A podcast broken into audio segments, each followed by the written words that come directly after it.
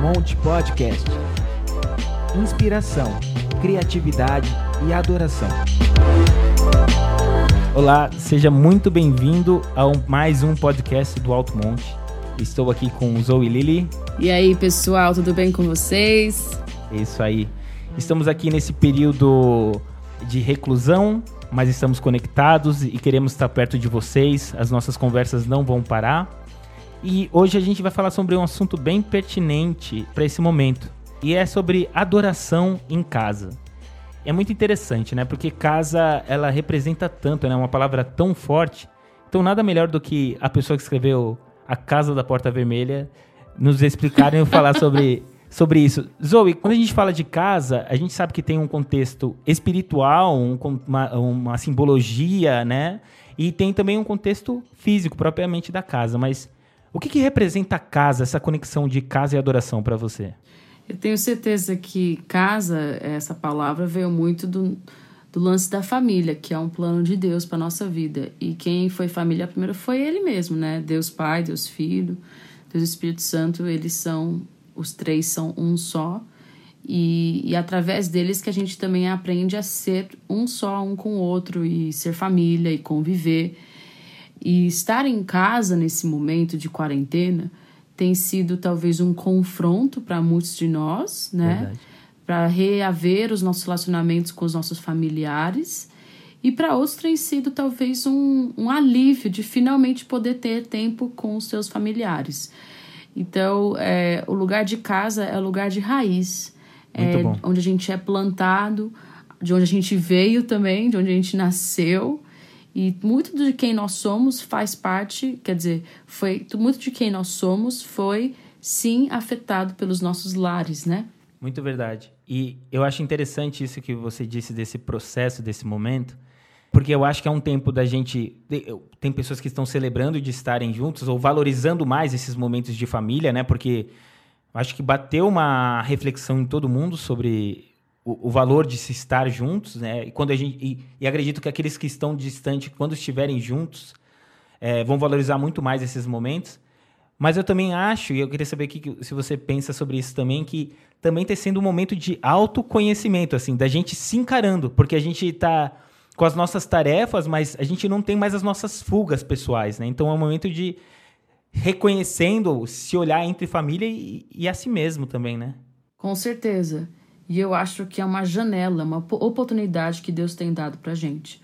Claro que esse coronavírus é uma coisa muito ruim para nós humanos e para tudo que está acontecendo globalmente, mas a gente sempre vê que, como o Senhor mesmo disse, né, como José disse, que aquilo que é ruim na nossa vida, o Senhor sempre intenta para o bem. E tudo ocorre para o bem daqueles que amam a Deus. Então, nesse momento, a gente está vivendo uma situação horrorosa, porém, temos a chance de verificar como estão os fundamentos da nossa casa, né? Que nem Jesus fala sobre o sábio que construiu a sua casa sobre areia e o sábio que construiu a sua casa na rocha. E a gente consegue ver no meio da nossa crise se a gente está construído sobre a rocha ou se a gente acabou se construindo sobre a areia. Muito verdade. Como que a gente poderia dar é, passos ou dicas para as pessoas de como transformar a sua casa em um lugar de adoração? É engraçado porque talvez a concepção que as pessoas têm de adoração em casa é aquele momento secreto, recluso, mas assim, tem pessoas juntos em família e a gente não tem mais aquele momento em comunidade, né, extravagante de adoração. Então, tem muitas pessoas que estão assim sem uma muleta, talvez, assim, sem um apoio. E, obviamente, que eu acredito que o caminho saudável é construir primeiro esse lugar de adoração em casa para depois, né, estar na, na- em comunhão com os irmãos na igreja. Mas eu queria que você falasse sobre passos assim que a gente pode dar para realmente criar esse lugar forte, eu mesmo na rocha de adoração em casa, assim.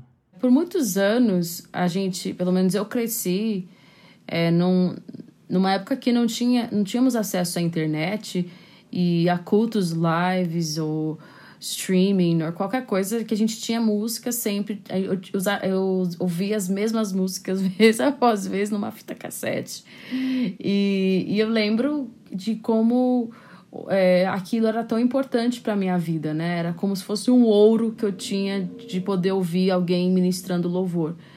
Porém, por outro lado, era muito bom porque a gente sempre tinha um violão perto, um piano perto, alguma coisa que facilitaria o nosso momento de adoração em conjunto, em família.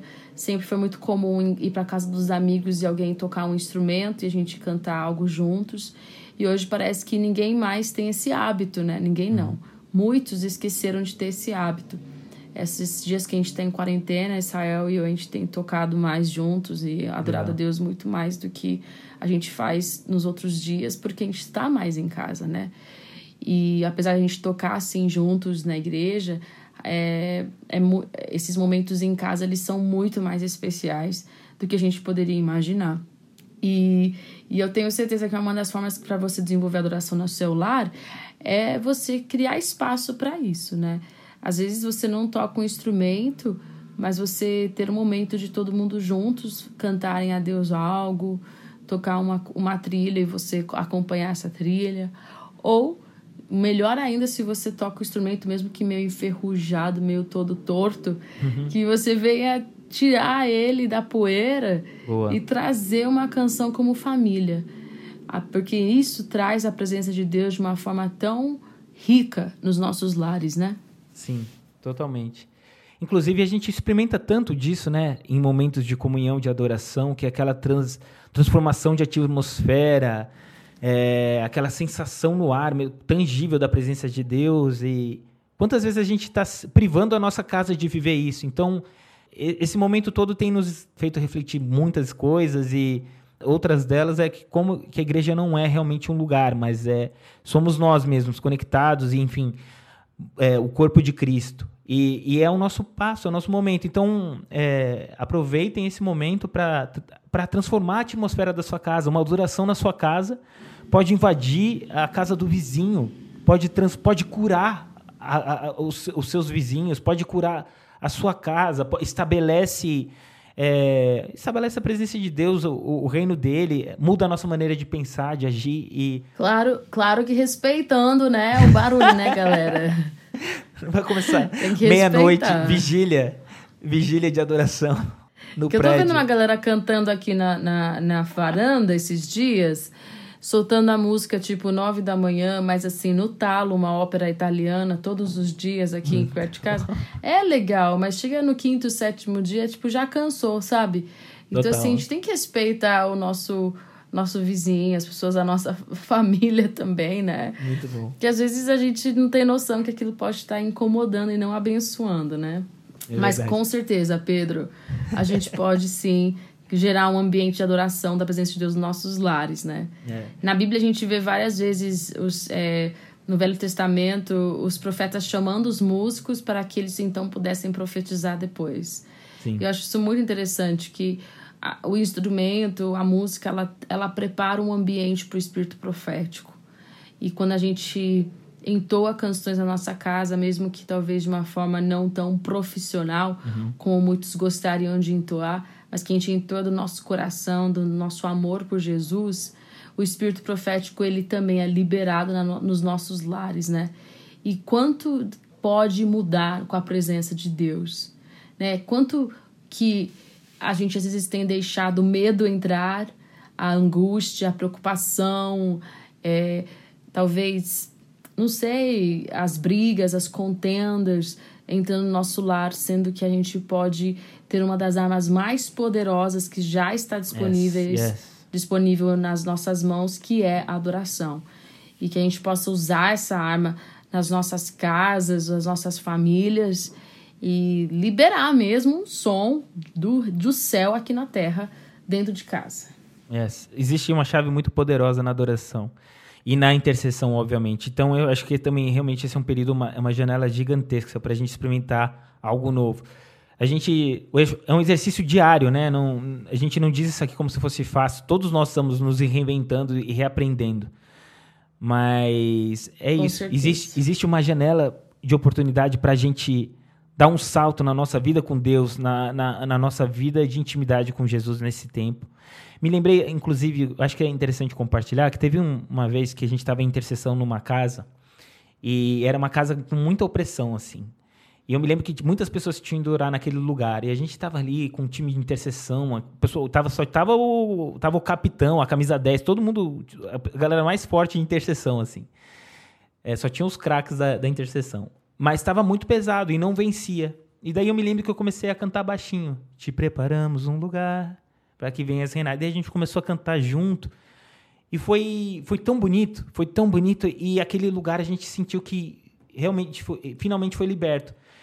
É, muitas vezes a gente está brigando tanto, gastando tanta energia em intercessão, aquela guerra espiritual, mas às vezes é muito difícil a gente ganhar no nosso braço. E quando a gente começa estabelecer o reino de Deus e na adoração a gente consegue fazer isso, é, é mais fácil da gente abrir caminho. Então existe essa chave. Com certeza. Então vamos começar a transformar nossos, nossas casas nesse lugar, dar a chave livre acesso dos céus na terra e nas nossas casas pela adoração. Com certeza. E também a gente tem tantos recursos hoje em dia, né? Para quem não sabe, todas as cifras do Alto Monte Isso. estão disponíveis em PDF para vocês. Além disso, existem até tutoriais no YouTube. Verdade. E, e para ser bem sincero, tem cifra de todas as músicas que a gente canta na Terra, online, né? Exatamente. Então, assim, é, e você, ah, não sei tocar violão, mas é, tem até uma mapinha, né, do seu dedinho para colocar no violão e tocar o acorde. Então, assim, todos nós conseguimos de alguma forma ter acesso a isso. Boa. Às vezes você não tem, talvez, a cifra e talvez nem, nem um instrumento, mas você pode tocar, a gente está no Spotify, em todas as plataformas digitais, você pode tocar mais baixinho e você canta por cima e manda ver o, o fogo do Espírito Santo que você sentir naquele momento e põe as crianças para cantar junto. Gente, é isso aí. há tanto poder quando as crianças se envolvem nesse momento. Se você tem filhos pequenos, se você tem filhos assim, adolescentes, seja lá o que for, junta todo mundo na sala, fala, cara, o nosso tempo de adoração chegou, é esse horário aqui, é logo depois do jantar, a gente vai cantar algumas coisas e libera a presença de Deus na tua casa, que algo vai mudar, com certeza. É, muito bom. E, aliás, tem muitas pessoas que estão com as suas tarefas normais, mas elas estão querendo aprender algo novo na quarentena, por que não aprender a tocar um instrumento? Tem videoaula para tudo isso aí. E, enfim, e você pode experimentar disso. Valeu demais e por mais esse papo. A gente conclui aqui mais um episódio do nosso podcast Alto Monte. Fique ligado que a gente logo logo tem mais novidades aqui. Foi um prazer, pessoal. Canta aí em casa. Um beijão. Tchau. Tchau, tchau. Obrigado por acompanhar mais um episódio do Alto Monte Podcast. Você pode participar com sugestões e comentários através das nossas redes ou do nosso e-mail de contato. E lembre-se de seguir o nosso perfil na sua plataforma de podcast favorita. Até a próxima!